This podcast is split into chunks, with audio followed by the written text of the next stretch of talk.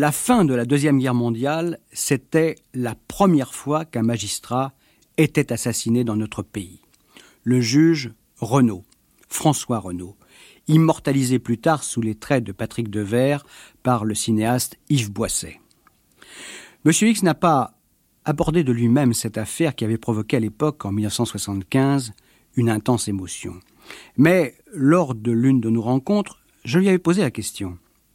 Avait-il des lumières sur cet assassinat qui n'a jamais été réellement éclairci, même si les policiers lyonnais ont toujours affirmé qu'ils connaissaient les noms des assassins et même celui des commanditaires? Si je lui ai fait cette demande, c'est qu'on a longtemps prétendu que le juge d'instruction François Renaud avait fait l'objet d'un contrat, un contrat passé par une organisation politique aujourd'hui dissoute, une organisation qui a fricoté à l'occasion avec les services secrets et surtout avec le milieu. Cette semaine, M. X a donc ouvert pour moi le dossier de cette affaire. Mais avant de l'entendre, quelques mots sur ce juge d'instruction qui ne ressemblait à aucun autre. J'emprunte ces quelques lignes à Jacques de Rogy, un grand journaliste d'investigation qui a consacré un livre au juge Renaud, Enquête sur un juge assassiné, paru chez Robert Laffont en 1977. De Rogy évoque l'anticonformisme du personnage, un anticonformisme qui se manifestait aussi par des tenues vestimentaires qu'on n'avait guère l'habitude de voir dans les couloirs du palais de justice de Lyon. Ces goûts, de plus en plus prononcés pour la mode vestimentaire des Minets, répondent en fait à l'image du personnage qu'il a voulu imposer lui-même. L'œil bleu, tendre ou d'acier selon les moments, le timbrique, la moustache conquérante, la crinière blanchissante teintée de reflets bleus, le timbre mélodieux de la voix, la démarche sportive, le geste décontracté. Il sait que sa manière très personnelle de mener les enquêtes et sa façon d'incarner la loi lui ont valu le surnom de shérif. Il sait aussi que sa réputation d'irrésistible don Juan n'est pas à l'abri des atteintes de l'âge. Il a eu 52 ans le 5 mars et multiplie autant les efforts que les aventures pour ne pas dételer. Noctambule, fin gourmet toujours à la recherche de bonnes tables et de bonne fortune, aimant la compagnie des jolies femmes sans être trop sourcilleux sur leur degré de vertu, il se définit lui-même comme un original au visage de consul romain, au maintien britannique et à l'âme méditerranéenne, un genre qu'il se plaît à cultiver.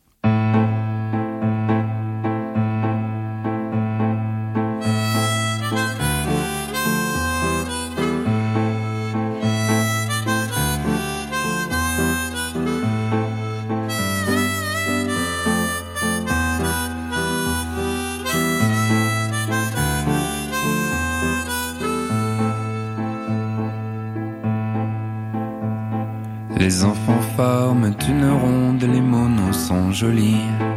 À l'issue belle, tête blonde au terme de choussy.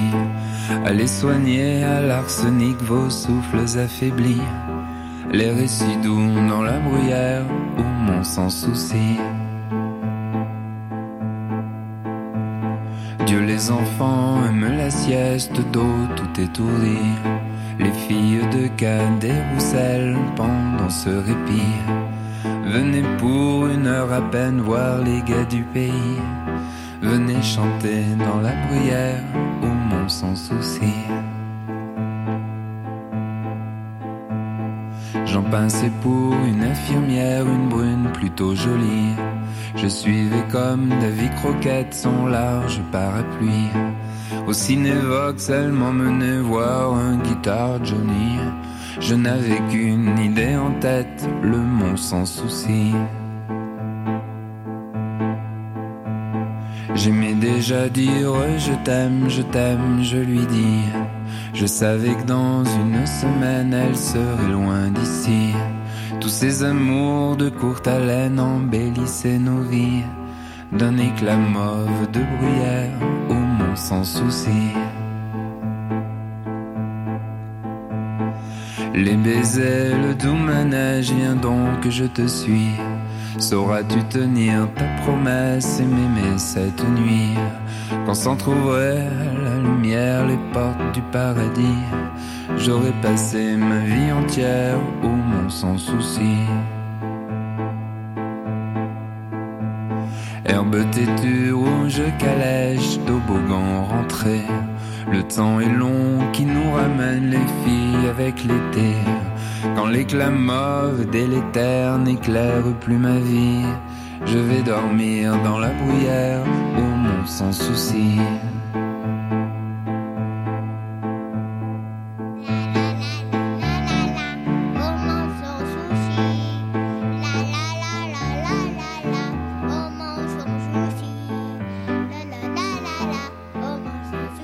France Inter, Patrick Pénaud, rendez-vous avec X. Assurément, euh, Renaud n'était pas un personnage ordinaire. Vous l'avez connu? Non. Et pourtant, j'aurais pu le croiser. Peut-être même aurais-je pu collaborer avec lui. Collaborer, expliquer bah, D'abord, euh, vous devez le savoir, François Renaud avait été un jeune résistant précoce et très courageux, téméraire même. Il a multiplié les actions d'éclat et n'a jamais hésité à prendre des risques. Et en novembre 1944, dans les Ardennes, il a été grièvement touché en portant secours à un officier blessé. Ah, il aimait l'action, donc. Hein. Oui, mais enfin, hmm. pas l'action pour l'action. Renaud avait des convictions républicaines et démocratiques, et il entendait les défendre. C'est pourquoi, âgé d'à peine 18 ans, il a pris fait et cause contre Pétain. Donc vous auriez pu le rencontrer euh, pendant la résistance Oui, mais c'est surtout plus tard que j'aurais pu faire sa connaissance. Je suis à peu près sûr que Renaud, au cours de sa carrière africaine, peut-être même plus tard, a entretenu des relations avec les services. C'était un, honorable correspondant, comme vous dites dans votre jargon Je n'irai pas jusque-là. Mais à l'occasion, il a pu rendre service, donner des informations, tout en respectant scrupuleusement cet idéal républicain que j'évoquais tout à l'heure. Ouais, ce n'est guère précis tout ça. Vous avez raison, mais je ne peux pas vous en dire plus. Encore une fois. Bon, vous avez parlé de sa, carrière africaine. Oui, François Renaud a été juge de paix dans plusieurs de nos colonies d'Afrique occidentale. Et quand est-il arrivé à Lyon alors? En 1967. Mais il connaissait assez bien la région puisqu'il était d'origine bourguignonne. Et il a été nommé juge d'instruction. Oui, et il est tombé dans un sacré panier de crabes. que voulez-vous dire? Bah, Le lion de l'époque avait été mis en coupe réglée par le milieu. Les gangsters. Oui, les gangsters. Mais vous pensez bien que ce système qui regroupait les souteneurs, les racketteurs, les trafiquants, les braqueurs et les caïds ne pouvait prospérer qu'à l'abri de haute protection. Vous voulez dire de protection politique Bien évidemment, et aussi des protections policières. Oui, je me souviens que que quelques scandales avaient éclaté au début des années 70. Tout à, fait. On avait découvert que quelques flics de premier plan avaient des intérêts dans des maisons de prostitution. Des hommes politiques locaux étaient aussi compromis. Ils en croquaient. Naturellement. Mais les véritables maîtres du jeu, c'était deux caïds, deux parrains du milieu. Vous avez dû entendre parler de l'un d'entre eux. Celui qui se faisait appeler Petit Jeannot, hein, c'est ça? Vous avez une excellente mémoire. Ou alors de très mauvaises fréquentations. je vous en prie. En tout cas, je suis allé très souvent à Lyon. Bon, je n'insiste pas. Petit Jeannot, c'était un homme qui était à tu à toi avec le gratin politique. On ne pouvait rien refuser à Petit Jeannot. Et d'ailleurs, celui-ci savait renvoyer l'ascenseur. Quand il fallait financer une campagne électorale, par exemple. Et il était de quel bord politique bah, Petit Jeannot, comme pas mal de types du milieu, a commencé à flirter avec la politique pendant la guerre. Ouais, collabo résistant? Bah, Je serais tenté de vous dire les deux. Ah dans un premier temps, ses intérêts bien compris le portent plutôt dans le camp des vainqueurs. Comme les truands de la Carlingue à Paris. Oui, mais Petit Jeannot voit sans doute plus loin qu'eux. Et très opportunément, il vire de bord et la légende veut qu'il organise alors quelques hold-up pour la résistance. Hmm. En somme, il met ses compétences au service des résistants. Tout à fait, je suppose, mais c'est une opinion tout à fait personnelle qui n'a sans doute pas oublié de se servir au passage. En tout cas, ça permet à Petit Jeannot de sortir de la guerre avec les honneurs. Mais ce n'est pas tout. Qu'y a-t-il d'autre, là Le gangster a fait aussi de précieuses rencontres. Et pendant, pendant la... grâce à la résistance Oui, par exemple des résistants qui feront plus tard des carrières politiques. Et encore euh, des gens bien placés dans la police ou les services. Les services secrets Bien sûr. Je vous l'ai souvent raconté. Après la guerre, les services DGER et bientôt SDEC recrutent à tort et à travers et sans beaucoup se soucier du passé des impétrants. Alors Petit Jeannot euh, devient agent du SDEC Agent, non. Collaborateur, oui. Bah, un peu comme le juge Renault, si je vous ai bien suivi. Oui, c'est étrange, n'est-ce pas? Mais Petit Jeannot, à la différence de Renault, fait cela par intérêt. Il veut avant tout s'assurer de puissantes protections pour mieux faire ses petites affaires. Qui sont à l'époque hein Oh, toujours pareil, les hold-up, le racket, les machines à sous et j'en passe. Surtout les hold-up. Hum, Petit Jeannot est un spécialiste. c'est un organisateur hors pair. Les braquages qu'il inspire sont minutieusement préparés. Tout est prévu, minuté. Mais lui-même n'intervient pas sur le terrain? Non, il a passé l'âge. Puis au fil des années, grâce aux protections dont il bénéficie, Petit Jeannot s'est donné les apparences d'un honorable commerçant un commerçant très prospère, qui devient peu à peu l'un des patrons du milieu lyonnais, sans jamais cesser de donner des coups de main à ses amis gaullistes connus autrefois dans la clandestinité. C'est, comment dire, du gaullisme vénal. Si vous voulez. Mmh. Oui, mais ces coups de main, euh, ça consiste exactement en quoi? Petit Jeannot participe à la lutte contre le FLN. Puis plus tard, il fait partie des truands barbouzards qui mèneront clandestinement la lutte contre l'OAS. Toujours en relation avec les services? Naturellement. SDEC et sécurité militaire. Ouais. Ce qui lui vaut donc une sorte d'impunité. Bien sûr, car bientôt on va retrouver Petit Jeannot largement impliqué dans l'organisation des services gaullistes parallèles. Le sac. Exactement.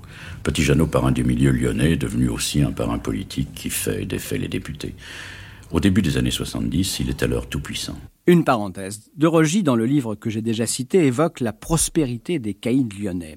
C'est alors que les gros bonnets se sont mis à avoir des chasses et des résidences dans les dombes avec arbres centenaires et vieilles romaines, leurs entrées dans les clubs sportifs ou hippiques, non comme des invités, mais comme des sociétaires à part entière, leurs fils inscrits chez les jésuites de la rue Sainte-Hélène et leurs filles au Sacré-Cœur ou au cours de la Tour Petra. Les moins gros, eux, ont mis tout en œuvre pour acquérir un standing de bon ton ou afficher des allures bourgeoises de commerçants prospères. Ceux qui ont fait leurs armes dans le racket à Paris sous la houlette du redoutable Francis Lechka, dit Roger Labricole, sont alors revenus appliquer leur méthode à l'échelle industrielle dans la région lyonnaise, ne reculant devant aucune violence pour faire plier leurs victimes. À partir de 1960, une impressionnante série d'incendies frappe les boîtes de nuit de la capitale rhodanienne, à commencer par le baby scotch qui brûlera deux fois. C'est donc dans cette ville contrôlée par le milieu que le juge Renaud est nommé. Oui, et il comprend très vite comment fonctionne le microcosme lyonnais, comme dirait l'actuel maire de la ville, Raymond Barre. Il comprend parce que, bizarrement, ces dossiers n'aboutissent pas et que certains policiers de haut niveau ne sont décidément pas enthousiastes à l'idée de collaborer avec lui. Je ne veux pas les défendre, mais il faut quand même dire que le juge Renaud avait des méthodes très personnelles. C'est pourquoi on l'avait surnommé le shérif. C'est vrai. Non seulement Renault exigeait des flics locaux qui lui obéissent au doigt et à l'œil, mais il s'impliquait personnellement. Et il n'hésitait pas à aller sur le terrain voir ses clients, comme il disait. Mais ses clients, c'est-à-dire les truands Oui. Il allait les provoquer là où on les trouvait, dans les bars, les boîtes de nuit. Renault n'avait peur de rien. Oui, mais quand éclate le, le scandale des, des policiers ripoux, là... Un des policiers proxénètes. Oui, oui, j'imagine que ça doit se traduire par un sacré coup de baleine à la police, non? C'est juste, mais ça n'arrange pas forcément les affaires du juge. Mais pourquoi? Parce que le ministre de l'Intérieur de l'époque, Raymond Marcelin, frappe sans discernement. Les ripoux sont mutés ou virés. Mais aussi ceux qui les ont dénoncés. Le résultat, c'est que la police lyonnaise est décapitée et que les contacts avec le terrain avec sont... le milieu vous voulez dire le terrain Oui, oui, par le biais des indiques. Donc les contacts sont rompus, et cela alors que le juge Renaud, justement, venait de découvrir une formidable affaire.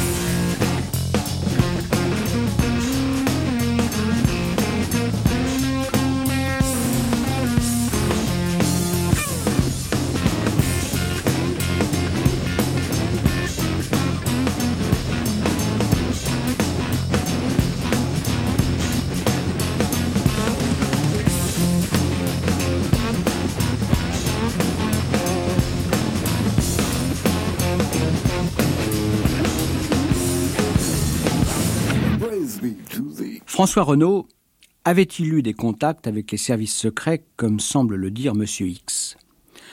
Dans le monde du 26 juillet 1975, on peut lire ceci. Résistant sous l'occupation, il avait aussi effectué une partie de sa carrière en Afrique pendant les années troubles qui précédèrent et suivirent immédiatement la fin de l'ère coloniale. Aujourd'hui, ceux qui pensaient le connaître se demandent si ces séjours africains ne l'avaient pas conduit à des contacts avec certains réseaux des services spéciaux. Lors du putsch des généraux, en avril 1961 à Alger, il ne s'est pas contenté de toucher un trier de godillots dans la cour du ministère de l'Intérieur, remarque un de ses amis. Pourtant, aucune mémoire officielle ne paraît avoir gardé trace d'une telle activité.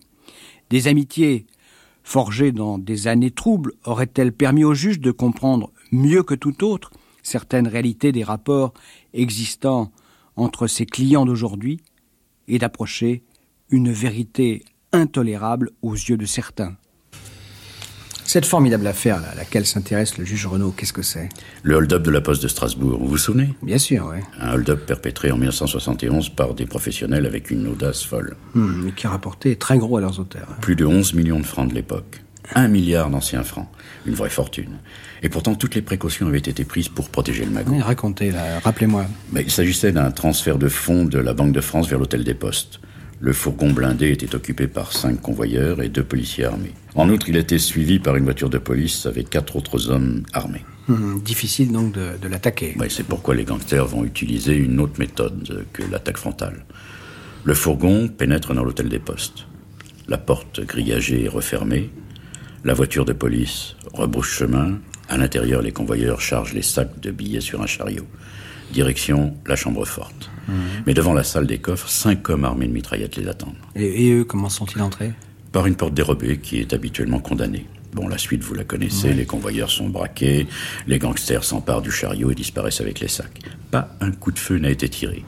Un milliard de centimes en coupure usagée viennent s'évanouir dans la nature. Et les gangsters ne sont pas retrouvés Non, leur fuite a été habilement préparée. Quand ils sont sortis par cette même porte condamnée, une fourgonnette attendait. Les sacs ont été rapidement chargés et le véhicule a pris la direction d'un petit bois à une vingtaine de kilomètres de Strasbourg. Là, d'autres hommes ont pris en charge les sacs et les gangsters à la mitraillette sont revenus tranquillement en ville. Mhm. Ce qui frappe dans cette affaire, hein, c'est que les auteurs de ce hold-up étaient parfaitement À renseignés. l'évidence, ça veut dire qu'ils ont bénéficié de complicité. Mais malgré leurs efforts, les enquêteurs ne débouchent sur rien. Et il faut attendre les confidences d'un petit indique pour que les regards se tournent enfin vers Lyon. C'est-à-dire vers Petit Jeannot. Oui, Petit Jeannot et une bande de voyous, des ferrailleurs et des proxénètes. Non, ces, ces gangsters sont arrêtés. Non, les policiers ne disposent d'aucune preuve contre eux. Seulement des soupçons. Voilà. Donc on les surveille, on fait des vérifications sur leur train de vie, mais c'est tout. Alors, est-ce que le juge Renaud s'intéresse à ce dossier? Oui, il enrage. Mais pourquoi? Bah, parce que l'enquête piétine, et surtout parce qu'il a une idée en tête. Mais quoi? Bah, depuis le temps qu'il vit et travaille à Lyon, il connaît l'imbrication entre le milieu et les politiciens. Et il subodore que les hold-up imaginés organisés par Petit Jeannot, dont celui de Strasbourg... Parce qu'il y en a eu d'autres? Bien sûr. Toujours conduit avec le même professionnalisme, si je puis dire. Donc Renault se dit que les politiques ont pu aider les truands. Comment En leur donnant des tuyaux? Par exemple, ce qui paraît en effet étonnant, c'est que les membres du gang sont supérieurement informés. De, de quelle façon? Et de quoi sont-ils informés? Eh bien, malgré les barrages qui sont mis en place après chacun de leurs hold-up, ils parviennent toujours à passer à travers les mailles du filet, comme s'ils savaient où étaient disposés les barrages. Mais il y a autre chose. Ces sommes fabuleuses volées par les gangsters pourraient peut-être aussi avoir servi à financer ces milieux politiques. Euh, Donnant, donnant. ça. Oui. Euh, Mais est-ce que c'est seulement une intuition ou, ou le juge Renaud a-t-il un début de preuve? Il construit patiemment sa toile d'araignée. Mais en 1973, premier coup dur. Quoi Son principal client, Petit Jeannot, est abattu. En 1977, James Sarrazin, alors journaliste au Monde, a publié un livre très documenté sur le grand banditisme, M comme milieu. Voici comment il décrit les circonstances de l'assassinat de Jean Auger, dit Petit Jeannot. Le 15 juin 1973, en début d'après-midi, Jean Auger se prépare à aller disputer sa rituelle partie de tennis au Sporting Club de Lyon sur les quais de la Saône, rendez-vous de l'aristocratie locale. Il gare sa DS-21 toute neuve à proximité du club. Au moment où il en franchit la grille, la porte latérale d'une estafette grise rangée à proximité s'ouvre et, par l'entrebâillement, un inconnu tire huit balles de 11,43 sur le vieux caïd qui meurt quelques instants plus tard, alors que la camionnette est déjà loin. Est-ce que cet assassinat de Petit Jeannot est lié directement à l'enquête euh, du juge Renaud? Vous voulez dire, l'a-t-on éliminé parce qu'il risquait de parler? Bah oui, c'est- c'est un peu ce que je voulais dire. hein. Euh, C'est très possible. Mais franchement, je l'ignore. Faut savoir que Petit Jeannot avait un sérieux concurrent dans le secteur. Un autre euh, caïd? Oui, et comme lui, issu de la résistance, est très proche du sac. Ah, mais décidément. Et puis on a dit qu'à l'occasion, pour s'assurer les bonnes grâces des policiers qu'il protégeait, Petit Jeannot n'hésitait pas à balancer ses amis un petit peu gênants. Hmm, balance. En tout cas, ce qui est important pour le juge Renault, c'est qu'il voit disparaître l'un des hommes clés du hold-up de Strasbourg. J'ajoute qu'un autre homme de la bande disparaîtra lui aussi dans des circonstances mystérieuses. On peut donc légitimement penser à une sorte de guerre des gangs. C'est probable. Mais malgré la, la mort de Petit Jeannot, là, le, le- le juge Renaud euh, n'abandonne pas pour autant, j'imagine. non Euh, C'était pas son genre, et il continue son enquête en liaison étroite avec la PJ et dans le plus grand secret. Car en principe, l'affaire de Strasbourg n'est pas juridiquement de son ressort. Mais patatras, en mai 1974, nouveau coup dur. Un nouvel assassinat? Non, une bourde. Une bourde colossale. Ce soir-là, à la télévision, il y a la fameuse émission d'Armand Jameau, Les dossiers de l'écran. Le sujet, c'est le banditisme. Et l'un des invités est un substitut lyonnais, président par ailleurs du jeune syndicat de la magistrature. Un syndicat dont, entre parenthèses, Renault a été l'un des fondateurs. Et soudain, en direct, ce magistrat fait une sortie époustouflante. Quoi? Ben, il déclare en substance qu'il espère ne pas avoir à découvrir que le hold-up de Strasbourg n'a pas servi à remplir les caisses d'une organisation politique. Mais ne dis pas laquelle? Non, mais tout le monde pense au sac. Mais en quoi Est-ce une bourde? Bah, Parce que le juge Renaud travaille dans le secret le plus absolu. Et que d'un seul coup, cette révélation maladroite met la puce à l'oreille des truands. Ce sont de longs mois d'enquête, de filature qui sont foutus en l'air. Sans compter que cette déclaration met aussi la vie de Renaud en danger. D'ailleurs, à partir de ce moment, le juge sortira armé. Même s'il aimait à dire, ils n'oseront jamais. Malheureusement, le soir de son assassinat, il aura laissé son revolver chez lui. Mais à partir de là, est-ce que. bon, il se sent menacé, mais est-ce qu'il est vraiment menacé? Oui, pour les gangsters et pour les hommes de l'ombre du sac, Renaud est devenu l'ennemi. Et à l'occasion, on ne se prive pas de le lui faire savoir. D'autant qu'à la fin de l'année 1974, il va donner un grand coup de pied dans la fourmilière. Euh, Des arrestations. Oui, les principaux membres du gang des Lyonnais sont arrêtés. D'un seul coup. Une mobilisation de la PJ, de la gendarmerie et même des CRS comme on n'en a jamais vu depuis des années. Mais à cette date, le juge Renaud n'a plus que six mois à vivre.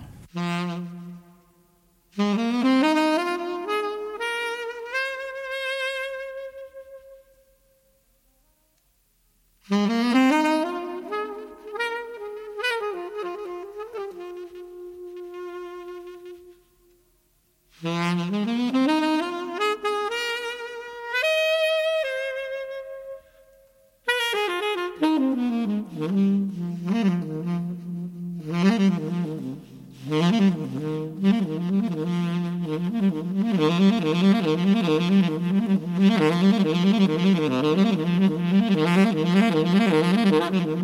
Mm-hmm.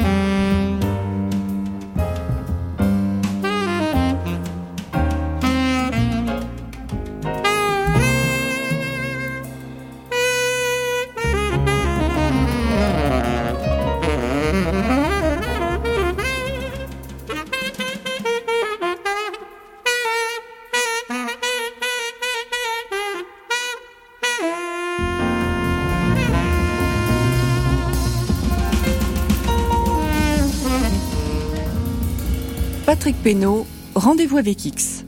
Le juge Renaud, a dit M. X, se savait menacé.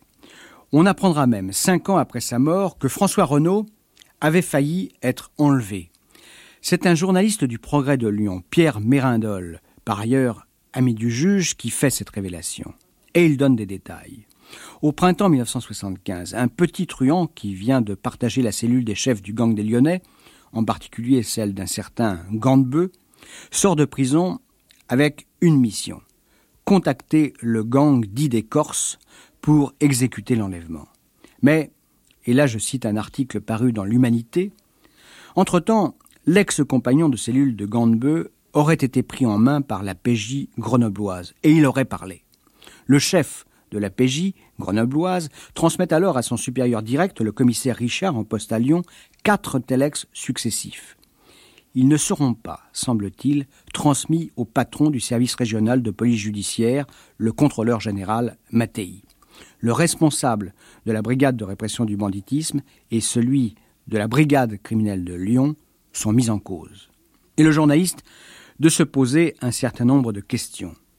Le juge Renaud a-t-il été prévenu verbalement? A-t-il, ce serait conforme à sa légende, voulu se fier à son tempérament de baroudeur N'aurait-on pas dû, pourtant, exercer sur le gang des Corses une surveillance étroite? Et comment l'enlèvement projeté s'est-il transformé en meurtre? Le juge Renaud, je vous l'ai déjà dit, avait des méthodes très personnelles, et il pouvait être d'une extrême dureté. Or, dans ce dossier, il sentait que les choses s'effilochaient. S'effilochaient. Bah, les membres du gang des Lyonnais étaient sous les verrous, mais le juge ne détenait aucune preuve contre eux dans l'affaire des hold-up. Et ils en avaient une bonne cinquantaine à leur actif. Mmh. Alors, dans ces conditions, comment pouvait-il les laisser en détention? Ah, Pour un chef d'inculpation mineur, association de malfaiteurs, mais enfin c'était dérisoire. Et à défaut de preuves, Renault a essayé de les faire craquer. Mais faire craquer, parlez, vous voulez dire Bien sûr, mais ces types étaient des durs. La prison, ils connaissaient, ils n'étaient pas prêts à se mettre à table. Alors le juge d'instruction a imaginé autre chose. Il a aussi bouclé leurs femmes ou compagnes. Alors ça, les truands n'ont pas supporté, pour deux raisons au moins. Mais lesquelles hein? Eh bien d'abord, ces gangsters n'ont pas trouvé ça convenable. Vous êtes sérieux? Ah, tout à fait. Pour ces messieurs, les affaires devaient se traiter entre hommes et leurs femmes devaient être respectées. Pardonnez-moi, mais la morale des gens du milieu, moi, ça m'a toujours fait sourire. Et moi aussi, mais enfin, passons. La deuxième raison était beaucoup plus sérieuse. Quand les femmes demeurent en liberté, non seulement elles peuvent aider leurs hommes emprisonnés, Alors permettant de cantiner. hein. et de payer les avocats, mais elles continuent de s'occuper des affaires courantes et de gérer le trésor de guerre. Vous comprenez mieux maintenant? Les femmes en détention, cela voulait dire que les gangsters étaient en quelque sorte asphyxiés. C'est donc bien vu, hein, même euh, si la méthode peut paraître contestable. Et ça a marché? Je ne sais pas. Mais ce dont je suis sûr, c'est que l'enquête du juge a progressé. Donc certains membres du gang ont, ont fini par parler. C'est probable. Parce qu'au moment où il a été assassiné, le juge Renaud brûlait. Et c'est bien sûr pour cette raison qu'on l'a tué. Naturellement. Alors, rappelez-moi comment cet assassinat s'est passé. Volontiers. Le 2 juillet 1975, François Renaud et sa compagne Barbara dînent en ville chez des amis. La soirée se prolonge et il est près de 3 heures du matin lorsque le couple prend congé. Hum, Ses amis ont, dû être en- ensuite entendus. euh. Est-ce qu'ils ont noté quelque chose de spécial dans l'attitude du juge ce soir-là? Non, rien. Renaud et Barbara montent dans leur voiture et se dirigent tranquillement vers le domicile du juge, monté de l'observance. Renaud se gare et le couple sort de voiture quand une auto s'arrête à leur hauteur. Sans doute quelqu'un qui a besoin d'un renseignement, pense le juge. Donc, Ils ne s'inquiètent donc pas. hein Non, mais soudain il s'aperçoit que les passagers avant portent des cagoules. Il voit aussi l'éclair d'une arme. Aussitôt il écarte son ami pour la protéger, la prend par le bras et tous deux s'éloignent en courant. Mais cette fois, il a compris. Oui, effectivement. L'un des passagers de la voiture est sorti. Il tire en direction du couple qui dévale la pente. Renaud et Barbara zigzaguent pour échapper aux balles. À cet instant, le tueur remonte en voiture. L'auto fait une rapide marche arrière. Le couple va être rattrapé. D'autant que Barbara, en robe longue et talons hauts, a du mal à courir. Alors le juge cherche une protection derrière une voiture en stationnement. Il oblige Barbara à s'allonger et lui-même s'accroupit devant elle pour une fois encore la protéger de son corps. Donc il pense d'abord à elle. Incontestablement. Et s'il l'avait abandonné, il s'en serait sans doute sorti. Mais Renaud n'était pas un homme à agir comme ça, vous vous en doutez. Et ensuite, que s'est-il passé? Le tueur a fait le tour de la voiture. D'un coup de pied, il a repoussé le juge et l'a froidement abattu. Trois balles de 38 spéciales dans le cou et la nuque. Renaud ne pouvait pas échapper à la mort, Et ça ressemble à un contrat. évidemment. Mais ces assassins n'étaient pas, particulièrement doués, hein, parce que vous l'avez dit vous-même, le, le juge aurait pu s'en sortir. C'est juste. Et l'enquête, alors? Bah, malgré leur apparente maladresse, les assassins n'ont laissé aucun indice. Leur auto, qu'on retrouvera un petit peu plus tard, a été naturellement volée. Et les policiers ne pourront pas faire parler les nombreuses douilles recueillies sur la chaussée. Hmm. Les enquêteurs vont donc fouiller dans les dossiers du juge afin de, de trouver qui avait intérêt à le liquider. Oui, et vu le nombre d'affaires de banditisme que traitait le shérif, ils ont l'embarras du choix. Mais ils pensent d'abord à une affaire récente. L'assassinat d'un curieux personnage. Un hôtelier lyonnais, Marin Laflèche. Le juge avait plusieurs suspects en ligne de mire. Il en avait même fait incarcérer. Mais l'affaire n'avait pas encore débouché. Il était donc tentant de voir ces hommes comme des commanditaires possibles. Mais il y en avait tant d'autres. Dont les membres euh, du fameux gang des Lyonnais. Bien sûr. Et assez vite, grâce à des indicateurs, les policiers mettent des noms sur les passagers avant de la voiture des assassins. Et les commanditaires sont aussi désignés. Ils seraient très proches des chefs du gang des Lyonnais. Le mobile, les femmes. Les femmes emprisonnées. Oui. Les truands ne lui auraient jamais pardonné d'avoir bouclé leurs femmes. Seulement là encore, il ne suffit pas d'avoir des noms. Il faut des preuves. Des preuves et du silence. Que voulez-vous dire là Eh bien, encore une fois, quelqu'un gaffe en parlant prématurément. Et ce n'est pas n'importe qui, puisqu'il s'agit du préfet de police. Tiens donc, que dit-il, ce préfet En recevant les vœux des journalistes en janvier 76, il déclare que dans certaines affaires, dont le meurtre du juge Renaud, il ne suffit pas de connaître les noms des tueurs, encore faut-il les confondre. Il alerte donc les tueurs. Exactement. Mais cette bévue, là, Euh, Que voulez-vous dire? Qu'elle aurait été volontaire? Bah, euh, pourquoi pas, non? Ah, Je ne me permettrai pas de lancer une telle accusation. En tout cas, le résultat, c'est que les deux suspects, dont les noms commencent à circuler dans Lyon, prennent les devants. Mais comment Mais ils alertent leur avocat et déclarent qu'ils se sentent menacés. Ils demandent donc la protection de la justice. Oh, Il manque pas de culot, quand même. Vous avez raison, mais peut-être n'ont-ils pas tout à fait tort. Expliquez. Mais je pense qu'à partir du moment où leurs noms ont été connus, leur peau ne valait pas cher. Parce que leurs propres amis risquaient de les éliminer Bah, C'était une possibilité. Mais le coup n'est pas venu de ce côté-là. Ce sont les policiers qui ont abattu l'un d'entre eux. Légitime défense Bon, c'est toujours ce qu'on dit dans ces cas-là. Ouais. Ça veut dire que vous avez des doutes. Et je vous répondrai seulement par un chiffre. On a retrouvé 27 impacts dans la carrosserie de la voiture de ce malfrat. C'est pas impressionnant, non Ouais, D'accord. Mais euh, ce suspect est, est mort innocent, si je puis dire, puisque l'affaire du juge Renaud n'a jamais été officiellement élucidée. C'est juste. Mais après tout ce que je vous ai dit, j'espère quand même que vous y voyez maintenant plus clair. François Renaud a été abattu parce qu'il était prêt d'aboutir. Ouais, donc de remonter jusqu'au au vrai patron euh, du milieu lyonnais. Oui. Et ce n'était nullement des truands, même si souvent ils étaient en relation avec le gang des Lyonnais. La fameuse organisation politique. Bien sûr. Et savez-vous pourquoi je suis aussi certain que Renaud allait aboutir Bah, dites toujours. hein. La nuit où il a été assassiné, le juge avait une serviette. Et dans cette serviette, il y avait un résumé de toute l'histoire. Renaud préférait garder ses papiers avec lui. Eh bien, les tueurs le savaient. Et au risque de se faire prendre, ils ont passé un long moment à chercher cette serviette parmi les ordures de poubelles renversées. C'est un détail intéressant, n'est-ce pas? Et pourtant, vous ne le trouverez dans aucun rapport de police. La thèse développée dans le film d'Yves Boisset, le juge Fayard, n'est guère éloignée des conclusions de M. X. Pour ma part, je me suis reporté au rapport parlementaire sur le SAC, rapport établi en 1982 après la tuerie d'Oriol et qui a abouti à la dissolution du service d'action civique par le gouvernement. Sous le titre Les liens du SAC avec le grand banditisme. Le rapporteur écrit La collusion à une certaine époque entre le milieu lyonnais, la police et certaines personnalités politiques proches du gaullisme a conduit à des procès retentissants où parfois le nom du SAC a été évoqué. Il en a été ainsi, notamment lors de l'affaire du gang des Lyonnais jugée par la Cour d'assises du Rhône en 1977. Cette association de malfaiteurs, démantelée en 1974, était dirigée par Edmond Vidal. En 1975, lors de l'instruction, celui-ci indiqua qu'il avait travaillé pour des polices parallèles et que, notamment, il avait, lui et ses amis, installé des systèmes d'écoute dans la chambre que M. Gaston Defer devait occuper dans un hôtel de Grenoble pour le congrès du Parti socialiste. Ces déclarations conduisirent le magistrat instructeur à demander au commissaire Richard de la police judiciaire un complément d'enquête. Le rapport fait par ce commissaire conclut, mais n'était-ce pas la conclusion qu'on attendait de son rapport, à l'inanité des déclarations d'Edmond Vidal et de ses co-inculpés. Les liens avec le SAC ne furent pas plus évoqués durant l'instruction. Aux assises, la question de ces rapports rebondit, le nom du SAC étant évoqué sans qu'il en soit tenu compte. Une plaque, à la mémoire du juge Renaud, a été apposée dans la salle des pas perdus du palais de justice de Lyon. Mais peut-elle faire oublier qu'un garde des Sceaux, Alain Perfit, a osé déclarer lors d'un débat télévisé Ces méthodes étaient discutables. C'était un juge colonial avec des manières plus courantes dans la brousse ou le Far West. Curieux hommage posthume.